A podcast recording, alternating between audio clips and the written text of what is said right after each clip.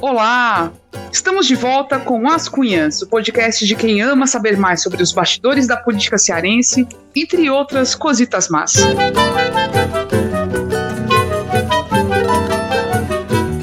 Eu sou Camila Fernandes e, como já é costume, estou ao lado de duas jornalistas queridíssimas, a Ebele Rebouças. Oi, Cunha Ebele.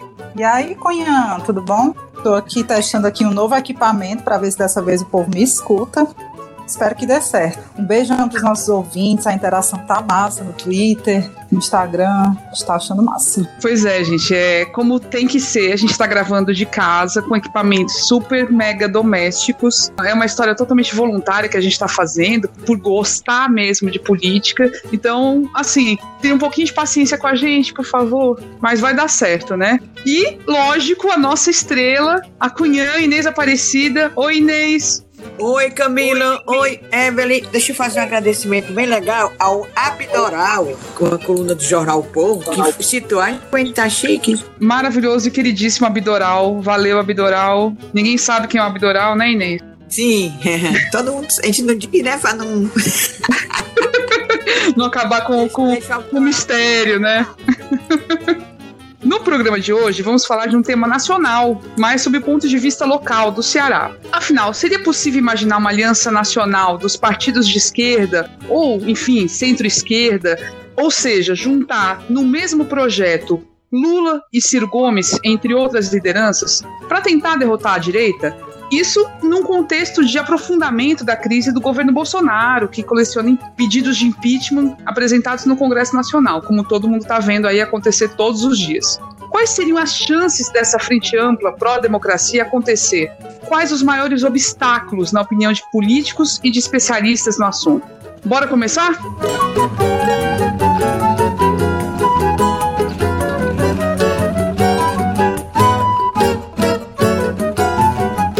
Atitudes do presidente Bolsonaro e de seu staff, que de modo recorrente rejeitam as indicações dos órgãos de saúde internacionais sobre as melhores práticas para o combate ao novo coronavírus, perseguem jornalistas, disseminam mentiras pelas redes sociais, apoiam manifestações antidemocráticas, ilegais, etc, etc, etc, tem colocado algumas figuras da política nacional aparentemente do mesmo lado, em defesa da democracia. Figuras que normalmente estariam em posições até antagônicas. Estamos falando de nomes, alguns nomes da esquerda, outros da centro-esquerda, como Lula, Ciro Gomes, Marina Silva, Marcelo Freixo, mas também personagens mais ligados a uma centro-direita, como Fernando Henrique Cardoso, João Dória. No caso da esquerda ou centro-esquerda, essa aparente confluência gera uma expectativa de que todos esses partidos, PT, PDT, PSB, PSOL, Rede, enfim, todas essas siglas, possam se unir em uma grande frente contra o fascismo, a favor da democracia. Só que essa ampla aliança, muitas vezes, parece mais um sonho do que algo palpável. O contexto, todo mundo já sabe, né? É de crise nacional que vai se agravando. Entre os últimos atos dessa crise, tivemos, na sexta-feira passada, a divulgação do vídeo da reunião entre Bolsonaro e ministros, apresentada por Sérgio Moro como prova de que o presidente queria trocar a chefia da Polícia Federal lá no Rio de Janeiro para atrapalhar, para manipular o andamento de investigações que possam alcançar familiares e amigos dele mesmo, Bolsonaro. Vamos falar um pouquinho sobre esses entraves, né, que podem atrapalhar a formação dessa grande frente de esquerda ou centro-esquerda, mas também sobre as possíveis saídas para que essa aliança entre os partidos possa acontecer. Vamos começar pelos entraves, Ebele? Camila, vamos. A gente conversou com muita gente, né, para esse programa. Achei legal que a gente deu Foi. Uma, voltou às nossas, às nossas práticas raízes de, de repórter e conversou com uma porção de gente. Foi legal isso. Você falou, Camila, sobre a união, por exemplo, de Lula e Ciro, né? Que são os personagens do, aliás, do projeto Lula e do projeto Ciro, digamos assim, né? Que são duas forças fortes, né? Que estão aí em evidência. E eu queria começar trazendo a fala do Ivo Gomes, é prefeito de Sobral, irmão do Ciro, irmão do Cid, e a gente já sabe como é a figura super engraçada, polêmica às vezes e tal. Eu consegui falar com ele, troquei algumas palavras com ele pelo Instagram, e aí, quando perguntado sobre o que é que dificulta a união dessas forças, né, diante de um cenário tão difícil, autoritário, é, que a gente está vivendo agora com o governo Bolsonaro, Ele diz, foi bem categórico, o problema é Lula e a quadrilha que ele lidera. Lula, que ele é, queria só dizer que Lula ele não escreveu L-U-L-A, não, foi Lula, L-O-O-L-A, Lula, é o estilo Ivo Gomes. Ele diz que em, o que trava essa união é o Lula e a quadrilha que ele lidera, segundo ele. Então, assim, a fala, é importante dizer que vai na linha de uma outra liderança importante do PDT com quem eu conversei, que é o deputado federal André Figueiredo, cearense. Ele não fala exatamente nos mesmos termos do Ivo, mas nesses termos né, bem Ferreira Gomes que a gente está acostumado, mas ele diz assim: abro aspas para o André. Eu acho que a gente não tem a menor expectativa de que todos os projetos de centro-esquerda, de esquerda, estejam unidos em 2022. A gente tinha uma expectativa forte em 2018, mas o PT não se rendeu em termos de ter candidatura. Nós sabíamos que o PT perderia no segundo turno por conta do antipetismo, e nós temos a convicção de que isso vai se repetir em 2022. Ou seja, da parte do, do PDT, PDT do Ciro, não tem conversa com o PT. Eles não querem. É uma estratégia, é realmente fazer essa cisão. Se alguém está por aí defendendo que tinha que fazer uma conciliação em nome da, da união das esquerdas e tudo mais, pode tirar o cavalinho da chuva que não vai rolar. E eu acho que a fala do Ivo é muito categórica nesse sentido. Assim, ele, ele traz esse discurso que o Ciro vem, vem trazendo, né, de muito forte contra o lulopetismo, e ele fala que o problema é o Lula. Agora, eu acho que vale a pena a gente lembrar o que aconteceu naquela eleição de 2018, né? Assim, resumidamente, tinha ali, assim, começou a se desenhar ao longo do primeiro turno um cenário em que o Bolsonaro iria de todo jeito para o, o, segundo turno, só não, não se sabia exatamente quem seria o adversário do Bolsonaro, quem seria o opositor ao Bolsonaro. O Lula foi candidato, né, era o candidato do PT até então, até uma parte, boa parte da eleição, já sabia que ele não ia poder continuar sendo candidato, porque ele foi, tem uma condenação em segunda instância e tem uma legislação, a lei da ficha limpa, que proíbe as candidaturas, ela limita essa, essa, esse acesso a candidaturas por pessoas que tenham essa é, condenação em colegiados, né, em, em júri qualificado com mais de um juiz. A Justiça Eleitoral cassou a candidatura do Lula e o Ciro tinha uma expectativa, ele queria ser abençoado aí como candidato do Lula. Ele tinha isso, isso chegou a ser negociado, só que chegou a hora, na hora H, o Lula falou: não, meu candidato é o Haddad, é do PT. E o Ciro não aceitou. E ficou assim, isso gerou uma mágoa. A Inês é que falou outro dia, né? Parece que é um pote até aqui de mágoas, né, Inês?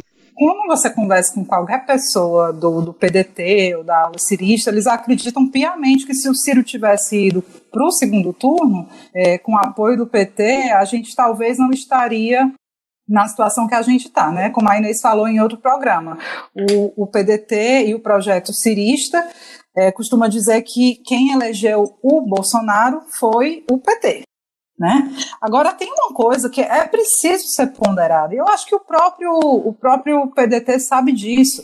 O PT é um partido com muita representatividade. Tem a maior bancada da Câmara dos Deputados, mais de 50 deputados enfim, tem uma liderança ali em torno do Lula, critique-se ou não essa, essa força da, da, da, da presença do Lula, não, não dá para você é, é, é, deixar de lado, tirar de cena e não, vamos apoiar aqui outro candidato. É muito complicado, é como, é como se diz, são dois, são duas cabeças difíceis o, próprio André Figueiredo, uma avaliação que a gente pode fazer mais para frente sobre a, a, viabilidade desses, desses dois projetos paralelos que vão correr, né?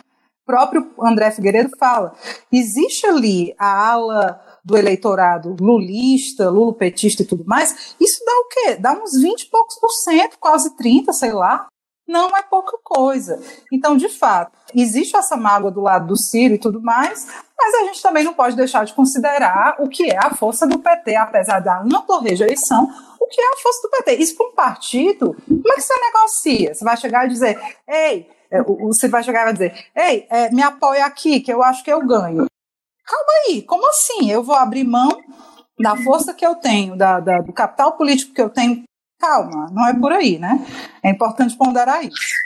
Só que ainda bem, pro bem e pro mal também, enfim, a esquerda não se resume a, a esquerda, centro-esquerda, enfim, essas lideranças não se resumem a Ciro e Lula, né? A gente tem outras figuras que também aparecem, começaram a aparecer agora no páreo, e aí eu queria que você falasse um pouquinho, inclusive de outros partidos, né? Um deles é o PCdoB, que está aí, teve a candidatura a vice no, do Haddad com a Manuela Dávila.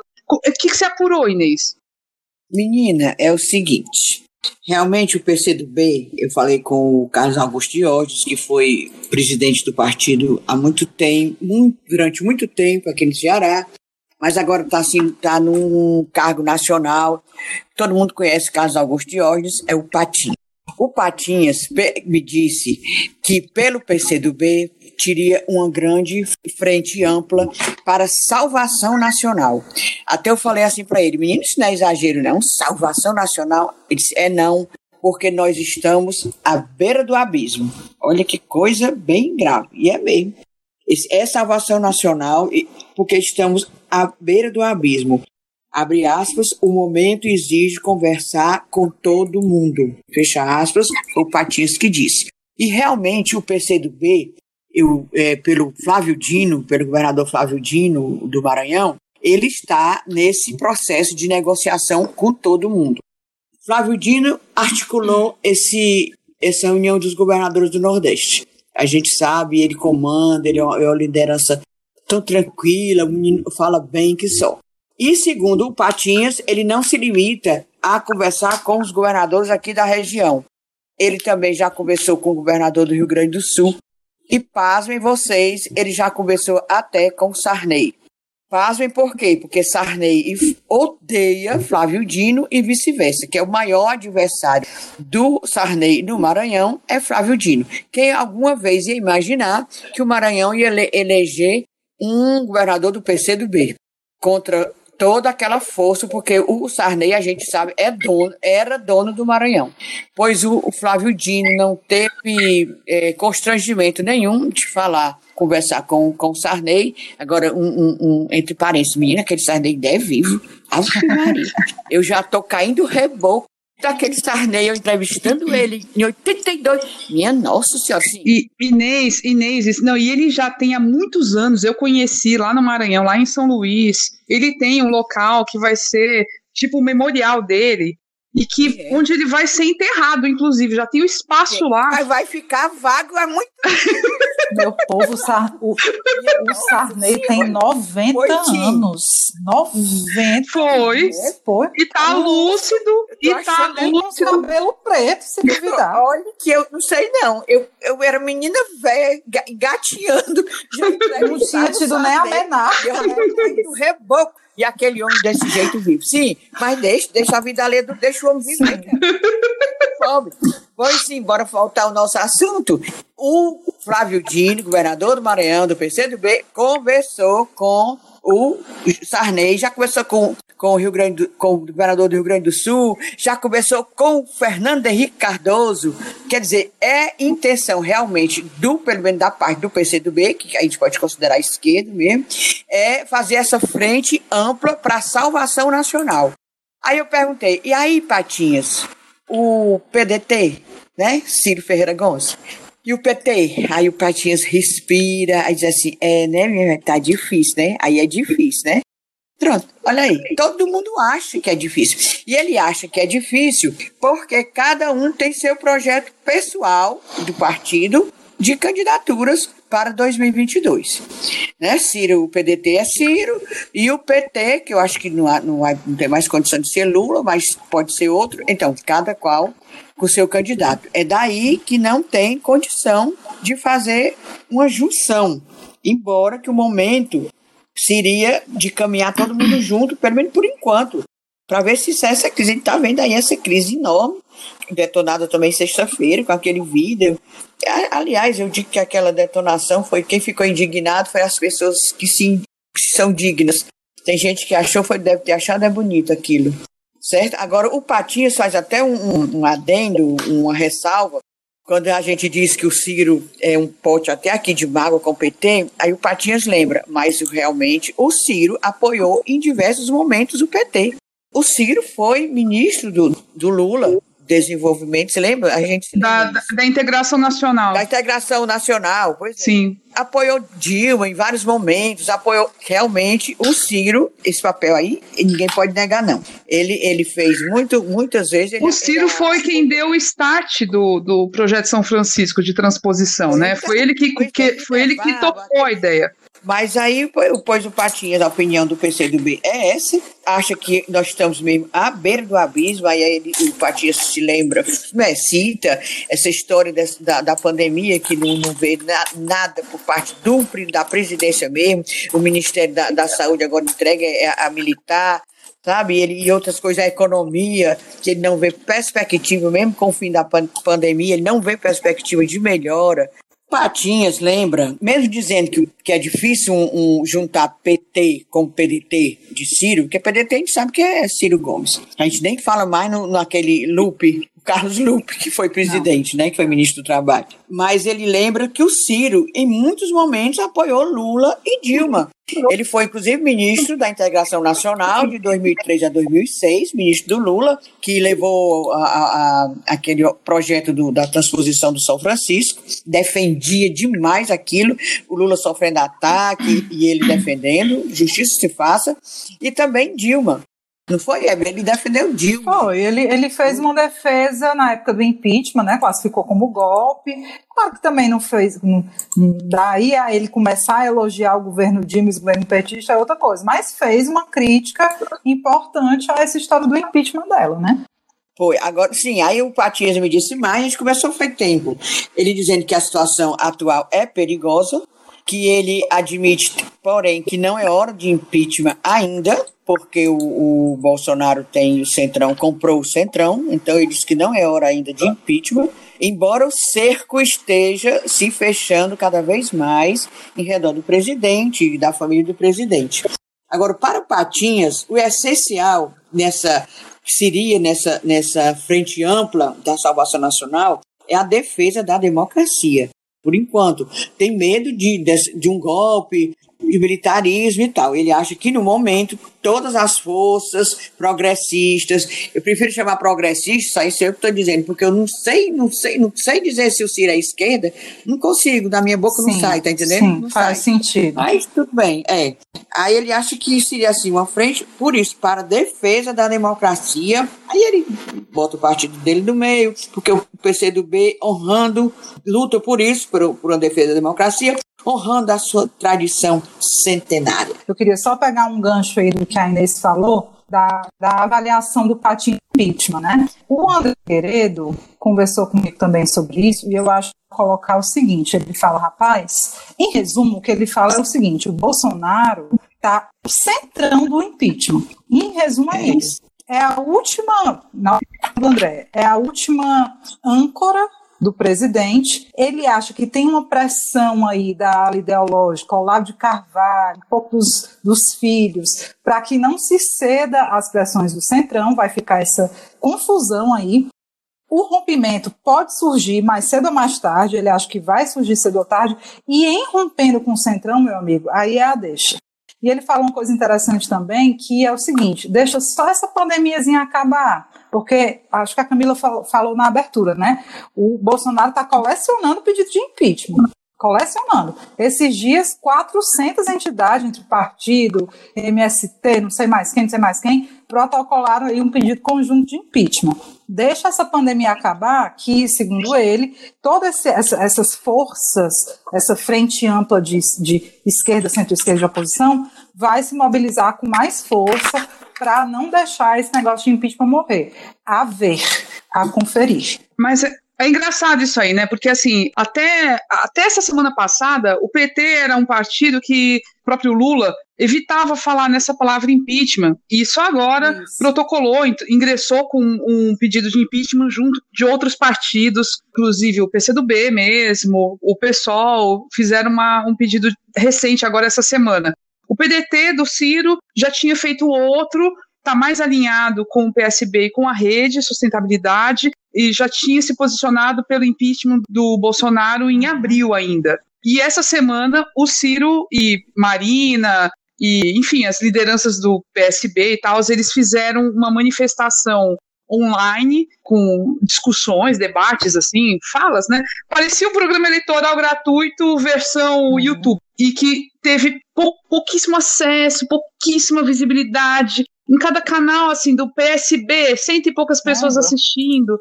É, do PDT, mais Gente, outras 200 pessoas.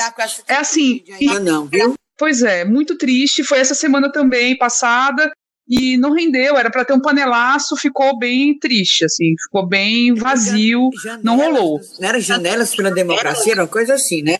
É, eles estavam usando até o verde e amarelo, para ver se chamavam a, a, assim, a militância, a atenção da, das Gente, pessoas, mas não colou. e, e coisa, tem que chamar o Felipe. É. Esse negócio de ai, não sei o que, uma live com fulano e blá blá blá. Você vai ver, tem 30 pessoas. Chama logo o Felipe Neto. Ontem eu assisti a live do, do Felipe Neto com o Freixo, estava sucesso, umas 17 mil pessoas. Eu também. Pois é, menino. Eu assisti outro dia uma live com seis pessoas, olha. Gente, até as cunhãs têm as cunhãs a audiência do esse negócio aí que estão fazendo em. Não, gente, mas é sério. Falando assim, assim a, a desarticulação tá nesse nível de qual é o momento certo para falar de certos temas, de certos momentos. O PT tava com essa história, ah, deixa o Bolsonaro se queimar. É. Parece que é, é, favorece a esquerda o Bolsonaro ficar se queimando era, lá. Era dizer, e, deixa tem um, o Lula era da. Deixa é, deixa sangrar. Porque. Só que junto do Bolsonaro tá sangrando o país todo, né? Pois é. Então, essa desarticulação é, é visível, é muito clara, né? Assim, voltando a falar o que eu falei com o Patinhas, o Patinhas estava dizendo que como é difícil essa união de personalidades é, fortes, como do PDT com Ciro e o PT com Lula, esse pessoal do PT se juntou para fazer um plano Lula. O plano Foi. de duração da economia, de tudo, de emprego e tal, botaram o nome como Plano Lula. Oh, gente. Que é isso, oh, gente. É difícil imaginar que o PT vai abrir mão de ser cabeça de chapa e de liderar qualquer movimento. É, é muito difícil imaginar isso, né? Bom, nesses dias, nas minhas apurações, eu falei com pessoas que, que defendem de fato que as esquerdas busquem superar suas divergências e usando, realmente pensando, incluindo o Ciro nesse espectro da esquerda, principalmente né, nesse cenário em que a gente tem na direita um Bolsonaro puxando ali na estre no extremo, né? O, Ciro até cai bem quase numa esquerda de fato, né? Sem esquecer, lógico, o passado dele partidário e inclusive coligações. Na campanha de, de 2002, ele se aproximou na época do PFL, que hoje é o DEM, que é um partido que hoje vamos considerar de centro-direita, né? Praticamente. Ele não se coloca Enfim. como uma pessoa, um, um pré-candidato de esquerda, né? Tem que ver isso não. também. Ele, ele nunca. A, a Paula Vieira, com quem eu conversei, que é uma cientista política, colocou isso, e de fato, você não vê Ciro Gomes falando que é um, uma pessoa identificada com a esquerda, não. A gente o coloca, assim, muitas vezes nessa posição um pouco mais à esquerda, muito pelo percurso que o núcleo político dele vem tomando nos últimos anos, né? Então a gente tem o governo do Ceará, que se estabeleceu desde a época do Cid Gomes, sempre na parceria com o PT, sempre com políticas, eu não diria que voltadas para uma, uma visão social, mas com uma preocupação mínima de garantir certas políticas, por exemplo, acesso à educação, acesso à saúde, que são de fato bandeiras da, dessa esquerda, mais digamos assim. frente, assim. Mas, é, mas acho que é isso. Frente ao, ao, governo federal hoje, qualquer coisa que for contra o, o Bolsonaro e sua, seus fanáticos é esquerda, não é direita, é Para eles, né? Total. Eu, eu escutei Total. semana passada o senador Tarso Gereissati, que pelo amor de Deus, não é esquerda, né, meu povo? Pelas cinco mas pois é. detonando é. o Bolsonaro. Achei tão chique. Agora ele detona assim com categoria. Aí ele disse que o Bolsonaro, digamos, é dizer assim, Bolsonaro, digamos, é assim, ele é uma pessoa primária. Ele é uma pessoa que não o tem famoso um né? Que é chamado é, de jumento. Bom, aí depois é isso. Ele não, ele não é capaz de formar um raciocínio assim mais sofisticado. O famoso Ou seja, Juma. É um jumento. O Juma. Eu achei tão legal. Ou seja, quando a gente chama Ciro, Tasso, qualquer coisa de esquerda, é porque a, gente, a esquerda do que está aí, entendeu? Não é que seja a esquerda, né? Camila, mas Pior que é mesmo. Conversou, tu conversou com algumas pessoas, né? Não, é, e falei com o Elcio Batista, que é o braço direito do Camilo Santana no governo do Ceará, né? É uma figura que tá aí, é um sociólogo, fora o, o fato dele estar tá no governo, Camilo. Já esteve também no, no, no, na gestão do Roberto Cláudio na Prefeitura de Fortaleza. Ele se filiou recentemente ao PSB e é um nome posto aí para para a sucessão municipal de, desse ano, que vai acontecer, não se sabe exatamente a data, deve ser adiada a eleição, assim, cada vez mais isso se confirma, é algo que está sendo dito, mas que deve acontecer entre 15 de novembro e a primeira semana de dezembro. Tudo leva a crer que isso, que isso vai acontecer, né? Bom, o Elcio, ele tem uma situação muito privilegiada, ele está dentro do governo, está ali na interlocução tanto de Camilo, que é do PT, como de dos Ferreira Gomes, enfim, que estão ali próximos do governo, e ele tem uma leitura, diria, otimista, considera que é possível chegar a um entendimento entre esses partidos que formam esse espectro aí de centro-esquerda, esquerda, o espectro progressista, porque esses, esses partidos, essas figuras políticas que formam esses partidos, acabam abraçando uma mesma bandeira, que é a bandeira não só pela democracia, mas pelos processos democráticos, e não atacados como faz o tempo todo o Bolsonaro. O fato de esses, todas essas pessoas, por mais diferentes que elas sejam, elas têm esse ponto comum, ele considera como um elemento que pode unir. E isso pode acontecer, lógico, por, com diálogo e com um movimento que pode ser, assim, na minha visão, inclusive, é muito difícil, mas que passaria por abrir mão de projetos pessoais, projetos individuais, é, como assim, isso teria que acontecer por parte do Lula, por exemplo, e por parte do Ciro Gomes também. Na mesma linha, eu falei com a Mona Lisa Soares, que também é socióloga, professora da Universidade Federal do Ceará, uma figura queridíssima que estudou o PT, o petismo, na tese dela de doutorado, bem que foi defendida recentemente, ela considera que temos que levar em conta a importância do PT, a importância histórica do partido, do projeto que, que se estabeleceu ao longo de todos esses anos, desde a vitória do Lula, mas ela acha que a narrativa do petismo, que aí, que é o lulopetismo no caso, né, que tem tudo a ver com o Lula, né, como figura central dessa desse projeto, e quando a gente fala narrativa, não está falando de nenhuma história da carochinha, não é a mentira que o PT inventou, como já diriam aí os, os bolsonaristas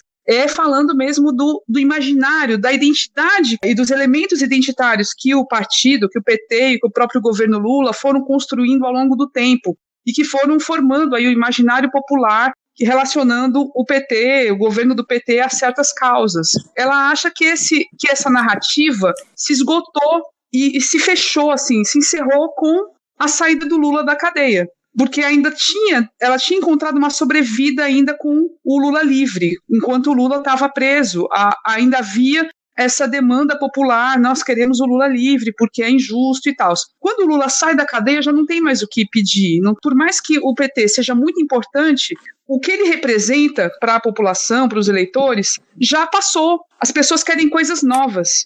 É, elas têm demandas diferentes e o PT não está dando resposta ah. para isso. Então, isso ser discutido, sim, só para só concluir, isso tem que ser discutido para construção de um novo projeto, um projeto que seja, de fato, que atenda à necessidade dessa população.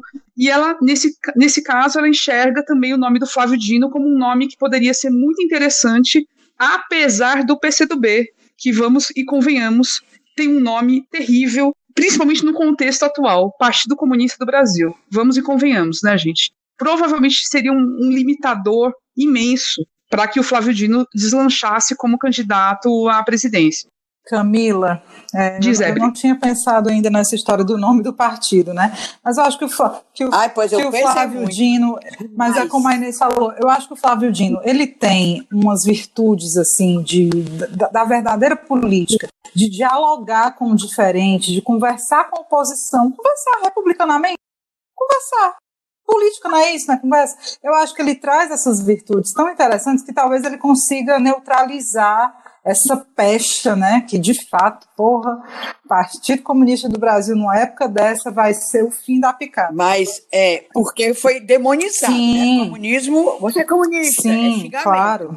Eu já contei para vocês que tem um, nos colégios da Zelite aqui de Fortaleza, os meninos brigam, os meninos que já têm 8, 9 anos, eles brigam, se insultam chamando um ao outro de comunista. Sai daqui, seu comunista! Inês, eu já peguei é briga é com pivete, com pivete. Os, eu, eu quero doutrinar os pivetes, os pivetes, sai daí, comunista. Desse jeito me chama de comunista. Pois então. Não, não, gente, é, é sério não é isso. Brincadeira, não, eu fiquei chocada. Pois eles brigam, eles é. insultam. Antigamente, assim, era outro nome, né? Ei, tu é viado. Ai, tua mãe é não sei o quê, né? É. Agora não, tu é comunista. Pois gente. então, voltou aquela. aquela Minha nossa senhora. Comunismo como criança, espeta menino, sei lá o quê. Falhamos na comunicação. Fato é esse.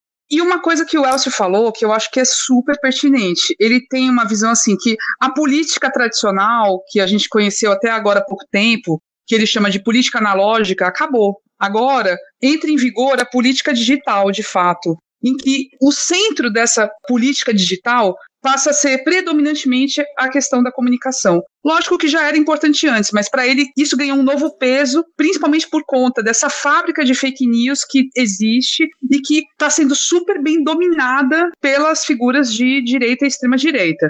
Então, a esquerda tem que inclusive, pensar nisso, pensar em como vai abordar a comunicação para superar isso, porque não tem outro jeito, não vai, vai ter que encarar, vai ter que encarar. Então, achei interessante essa fala do Elcio para puxar essa reflexão, e tem tudo a ver com que o Felipe Neto, a gente está brincando com a história do Felipe Neto, mas ele, ele teve esses dias na, no Roda Viva, foi entrevistado e foi super imensa repercussão da fala dele. E também na ele teve uma live com o Freixo, também super repercussão. E uma, ele bate sempre numa mesma tecla, né? Dessa questão da, da comunicação e tal. Só que ao mesmo tempo ele já reconheceu que a Dilma sofreu um golpe, ele fala isso, ele diz que o Bolsonaro é fascista, com essas palavras mesmo, ele usa esses termos, golpe, fascismo. Só que aí a esquerda, eu digo esquerda, uma parte da esquerda, né, o pessoal do PT, por exemplo, o pessoal Lula livre até hoje, vai lá e bate alucinadamente no Felipe Neto, sabe? Dizendo que ele é um, assim, que é o, é o sapatênis, né? Que esse pessoal do sapatênis só pensa em si, que devia ter se arrependido antes, não adianta nada. Na época do, do impeachment da Dilma, ele se omitiu, ele foi a favor do impeachment e tal e não entende o contexto atual, que mudou completamente. O contexto é outro. O contexto é muito mais grave. Eu tenho a ameaça está imposta. E, a, e as pessoas não estão enxergando isso. Zero, pois é. zero, zero paciência com essa coisa tradicionalista, é, antiquada, anacrônica de você estar tá dispensando aliado porque, de fato. Eu fico perguntando isso porque... todo dia, a mim e a quem entende do negócio. Meu, meu Deus, não tem um povo do outro lado que sabe fazer o que esse povo da direita faz, não? Invadindo o, o a internet, invadindo o. Porque o, o grande trunfo deles é o WhatsApp, né? Claro, gente. Porque não tem. Não tem Sim é, fiscalização. 2018 foi a eleição o, o Instagram, de repente tem uma corte, o Facebook, outro dia cortaram até coisa do próprio presidente, né? As mentiras dele. Mas o WhatsApp não tem. Então por que o outro lado também não entra nessa, nessa guerra? Eu, eu, menina, eu fico doente, fico doente. Gente, essa história, de fato, meu povo, é uma guerra de comunicação, de comunicação, e a gente está discutindo se o fulano que está agregando está arregimentando forças para o lado antifascista, anti-autoritário e tudo mais, a gente está discutindo se o cara tem legitimidade ou não para falar. Meu irmão, fale, velho, venha, fale, traga. Tô zero paciência para essa, essa, como é que fala? os fatos sensatos da esquerda. Mas, enfim, é, eu acho legal, a Camila falou da Mona Lisa Soares, a gente teve a preocupação, aliás, preocupação não, a gente quis conversar com cunhãs, cientistas políticos, mulheres que estão aí pensando e fazendo análise desse cenário. Eu conversei com a Paula Vieira, que é cientista política, professora da Unicristos e pesquisadora do Laboratório de Estudos sobre Política, Eleições e Mídia, LEPEN, da UFC. E aí, ela traz uma visão que é, vai um pouco de encontro com o que se falou, por exemplo, Patinhas falou. Eu acho o seguinte, galera: são muitas esquerdas, são bandeiras de fato plurais. Eu falei essa história agora que eu não aguento mais esse povo brigar, mas ela disse que não há nada mais natural e óbvio do que essa disputa que se dá, esse conflito que se dá entre grupos que antes não tinham tanta visibilidade, tanto espaço para trazer discussões quanto agora. Então é muito natural que você veja vertentes diferentes desse, desse campo progressista entrando em conflito. Eu acho que é natural, que é saudável, que é, em, termos eleitorais, né, a gente tem que, eu acho que a gente sempre tem que diferenciar o seguinte: o que é uma união agora de discurso, de comunicação e tudo mais, e o que é uma união lá em 2022 para disputar votos. Ela acha, por exemplo, que em termos eleitorais, a competitividade no primeiro turno ela é inevitável e é natural que assim você tem é bom que você tenha projetos diferentes dentro de um campo mais progressista à esquerda disputando entre si. Segundo turno é outra coisa. A Paula Vieira usa um termo que é o problema da massificação do pensamento, que é você ter uma grande frente com um pensamento massificado disputando com o outro lado, uma coisa meio ditadura, é, MDB e Arena. Ela coloca isso como uma, uma coisa para a gente pensar.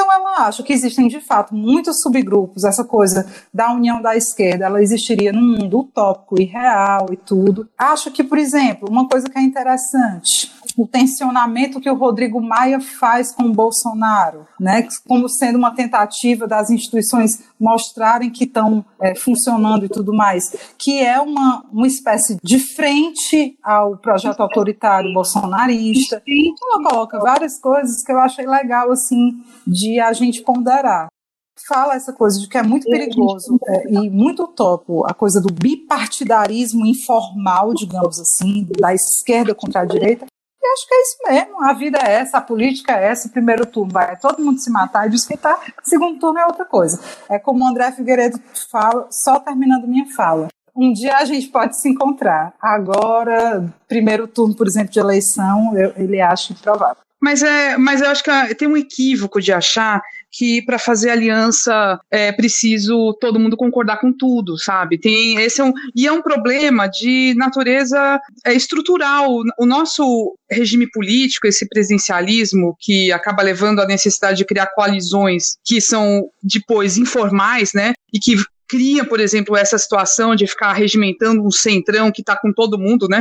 É, basta soltar o dinheiro, chega o centrão. Isso é diferente em outros regimes políticos, por exemplo, é, que são democráticos, mas, por exemplo, tem uma, uma, um parlamentarismo ou um semi-parlamentarismo. Eu vou dar um exemplo só de Portugal, que foi onde eu morei um tempo e, e é muito interessante. Lá, desde 2015, foi possível formar uma coalizão de esquerda, uma, uma aliança de esquerda, entre partidos que se odeiam na prática. É como se juntasse aqui, de fato, o Círio e o Lula. Lá eles se juntaram e tinha uma, um ódio histórico de 30 anos, assim, quase 40 anos de ódio ali, de brigas internas e tal, e críticas. Eles se juntaram porque eles viram que, assim, eles lá é um, é um país que tem um, um semipresidencialismo, o presidente é eleito só que ele não tem, ele não é um, digamos, o executivo. Ele é um mediador, ele é quase a rainha da Inglaterra. Ele tem mais uma figura ali diplomática e ele pode vetar algumas coisas, mas ele não tem esse papel executivo. O executivo mesmo é o primeiro-ministro,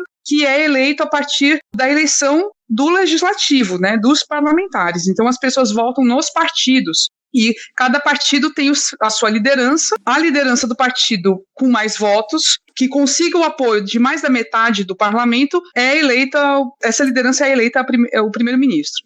No caso de Portugal, fazia alguns anos que a esquerda, que o, o PS, que é tipo o PT daqui, de lá, né? O, o PS é o Partido Socialista Português, esse PS não tinha um primeiro-ministro. E em 2015, depois de anos de austeridade, desses pacotes econômicos que deixam todo mundo sem nada, né?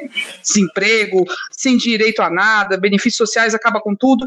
Eles decidiram fazer uma união, se juntar o, o, Partido Socialista, o Bloco de Esquerda e o Partido Comunista do, de Portugal. Eles se juntaram, porque eles tinham os votos suficientes para isso. E todo mundo ficou achando que aquilo era um absurdo. Inclusive, o apelido que deram foi de geringonça.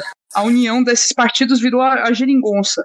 E a geringonça está lá até hoje, são cinco anos já de geringonça funcionando. Eles, no parlamento, se criticam, tem uma oposição a alguns pontos, que são claramente colocados ali pelo pessoal mais à esquerda, né, que é o Partido Comunista e o, e o Bloco de Esquerdas, eles estão bem mais à esquerda do que o, o PS, mas estão juntos, votam juntos e na necessidade eles estão juntos. Essa discussão tem que superar de fato os egos, sabe? A coisa individual, senão não vai para frente. Só que o nosso sistema político é complicado, ele, ele é pautado numa figura, a do presidente. Todo mundo quer ser o chefão, né?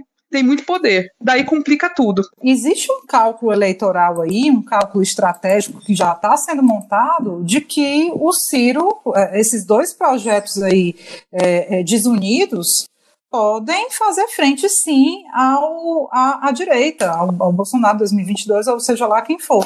Porque você acredita o seguinte: qual é a análise, por exemplo, que a o André Figueiredo do PDT faz, a Paula Vieira meio que corrobora e cita até outros elementos. É o seguinte: você tem aí cerca de 25, 30% da galera fanática bolsonarista, você tem aqui uns 20, 20 e poucos por cento da galera lulista, que, que a gente sabe que tem, e você tem aí um, um meio termo que não quer nenhum nem outro. O cálculo que eles fazem é esse e pode fazer sentido. Sabe lá, em 2018 não fez. Né? 2018 não fez. Agora 2022 é outra coisa.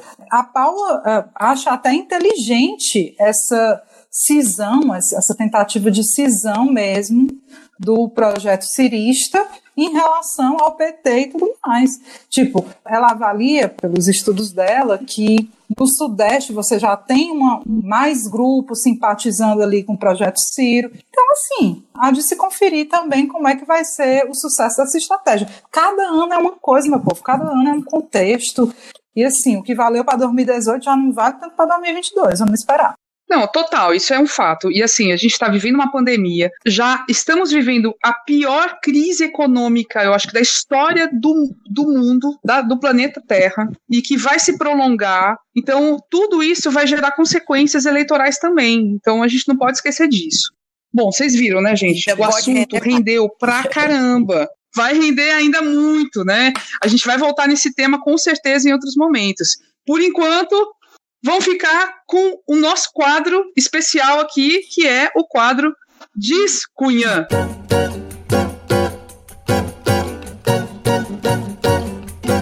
Vamos lá, Inês? Diz aí, Cunha Inês, qual é o seu recado de hoje? das pessoas. Meu recado é, tem, é, é, é, o pessoal de, de, Claro, que principalmente agora que ninguém está na rua, cada vez mais sentado com a bunda nas cadeiras e, e cutucando aqui no, nos, nas redes sociais. Aí fica o pessoal cancelando as pessoas. Por exemplo, a gente falou durante o programa agora o Felipe Neto, que é um youtuber com milhões e milhões, milhões de seguidores, que foi pro Roda Viva, de, deu um recado que pouca gente de tal da esquerda sabe, dar, ele deu, falou com clássico, catarina, e outra coisa, atingindo o pessoal que essa esquerda, como a gente também falou hoje, não atinge. Aí não, cancela cancela Felipe Neto, porque Felipe Neto, na época do, do impeachment da Dilma, apoiou a Dilma.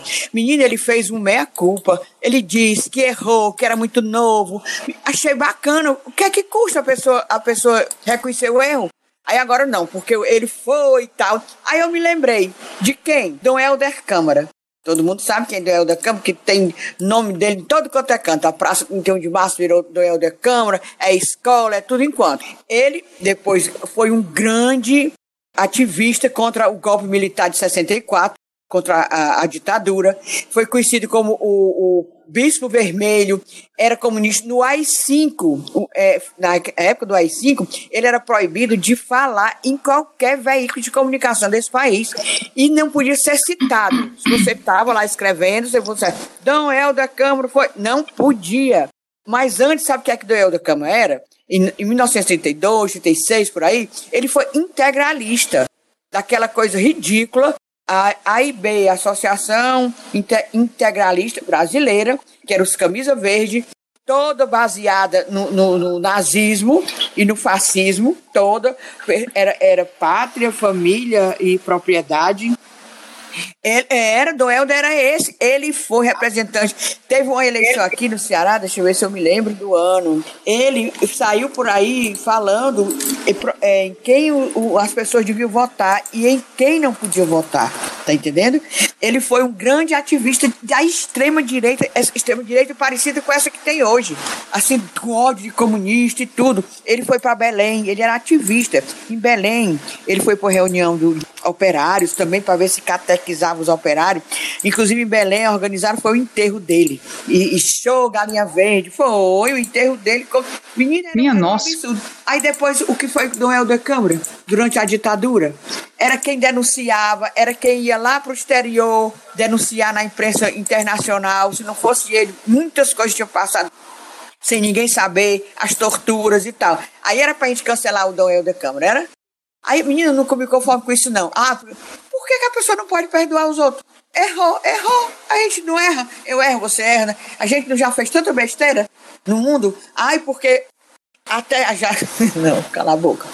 A gente erra também. Não, a gente dizer besteira, né? É assim. Não, né? Tipo assim, já... Cala a boca o quê, Inês? Solta. Já, já teve caso, assim, namoro de extrema-direita? Teve. Nem, eu, pelo menos, tive. A chega a coça na cabeça. Meu passado, né? seu, pass seu passado te condena, né, dona Inês? Quando eu vim mesmo aí. Mas todo mundo não erra. Aí, pronto, aí eu me lembro, meu Deus, pra que ficar. E, e é, menina, tem um povo aqui do, do, do gabinete do, do, vereador que ai, passa o tempo todo nas redes sociais detonando o, esse Felipe Neto e outros. Não, vocês não sabem o que é que está cancelando agora, estão cancelando agora aquela atriz Marina Rui Barbosa, uma bonita dos cabelos vermelhos e tal, porque o tataravô dela era o Sim. Rui Barbosa. Estão cancelando ela porque, me juro por Deus, porque ele fez uma lei lá para passar por cima, passar pano na escravidão, parece sabe? Piada. Olha, olha o tempo. Hã? Parece piada, não, porque o tataravô Não parece, pois está lá, cancelaram a, a miserável porque. E ela está muito preocupada com isso, né? Rica, Sim, milionária. Tá. Os contratos, o marido dela é, é milionaríssimo, que faz aquelas hélices bem grandonas da energia eólica. Ele vem muito aqui. Pois bem, aí, pois eu sou contra esse negócio de cancelar. Aí cancela a jornalista fulana de tal, essas nacionais aí, porque ela foi, papapá. Mulher, será vocês foram? Mas deixa, agora não está do, do outro lado, não reconheceu o erro? Eu acho é isso. Sou contra essa história de cancelamento. Pronto. Também sou contra, também sou contra, Inês. Pronto, tá dito. e tu, Cunha ah, Evelyn, tô... diz aí o que, que você tem para contar. Sexta-feira, dia 22 de maio, deste vídeo que também não trouxe nada que a gente não soubesse assim no grosso, mas que pelo amor de Deus, meu povo, assim dá uma, uma agonia da zona que é a reunião ministerial do Brasil. Tu imagina um, sei lá, um investidor no país tal vendo essas notícias. Meu povo, que é isso? Que baixeza, escatologia. O homem só fala em merda, em bosta, em estrume, hemorroida. Coisa horrorosa coisa em decor.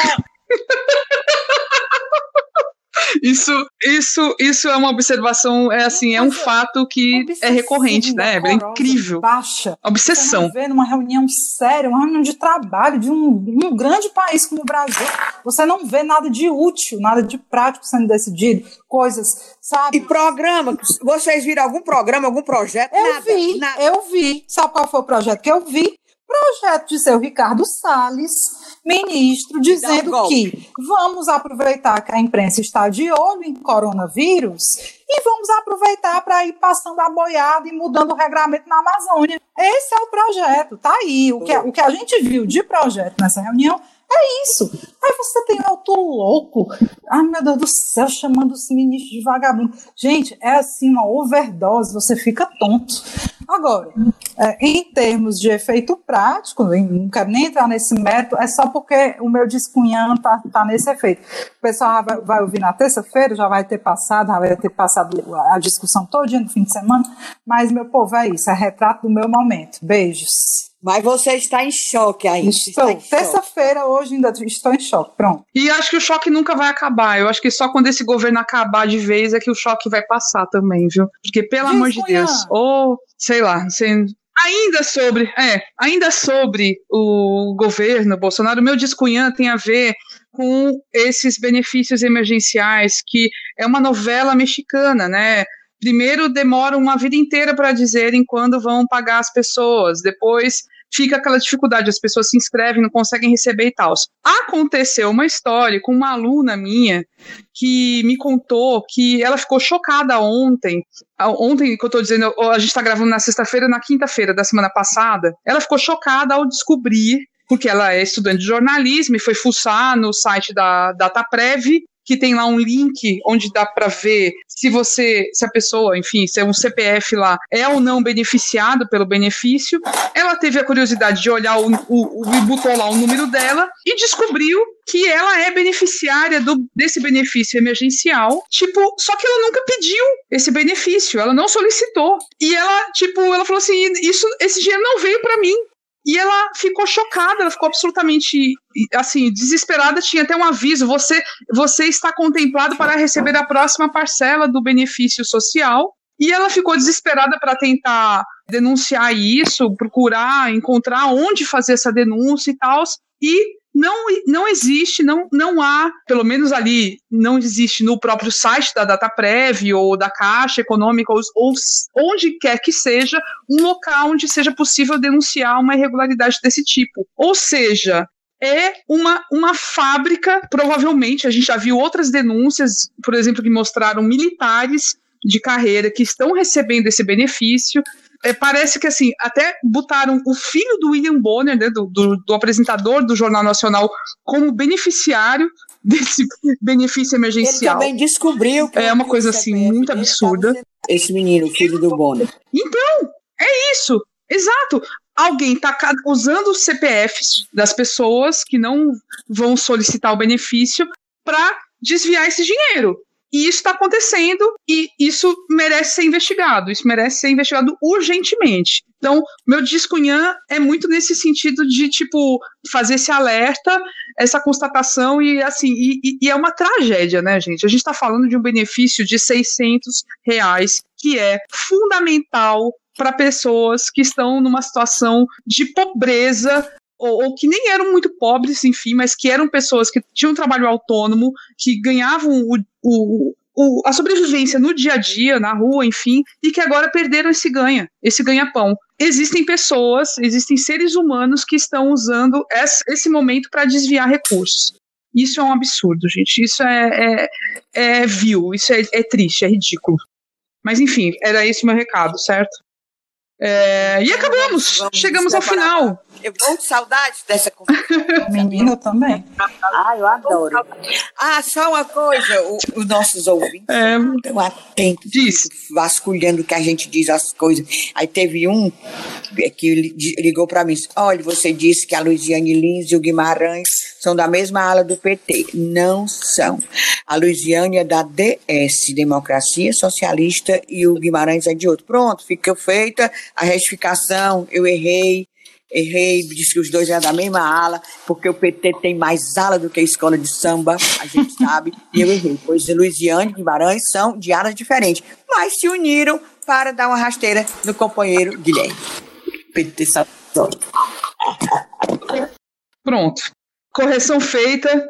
A gente quer agradecer todo o carinho recebido, todos os recadinhos que a gente tem, tem visto nas redes sociais. Valeu demais, gente. Lembrando que você, assim, é fácil nos encontrar tanto no Twitter como por e-mail. É, assim, a gente é as Cunhãs Podcast, arroba gmail.com no e-mail e no Twitter é só as Cunhãs Podcast. Você consegue achar a gente lá facinho e também os nossos perfis pessoais, você consegue achar. A Inês é, é super famosa, é, os políticos todos amam a Inês. Todos mandam beijinhos para a Inês. então, é, e aí, enfim, toda terça-feira a gente está no ar e a gente está nos diversos tocadores aí de podcasts, então é fácil de encontrar a gente, seja no Spotify, no Deezer, no Cashbox, enfim, no, no da Apple também. Então, fique à vontade para nos achar onde você quiser, onde achar melhor. E a gente beijo, se encontra na semana que vem. Tá bem? Beijo, beijo, beijo. Tchau.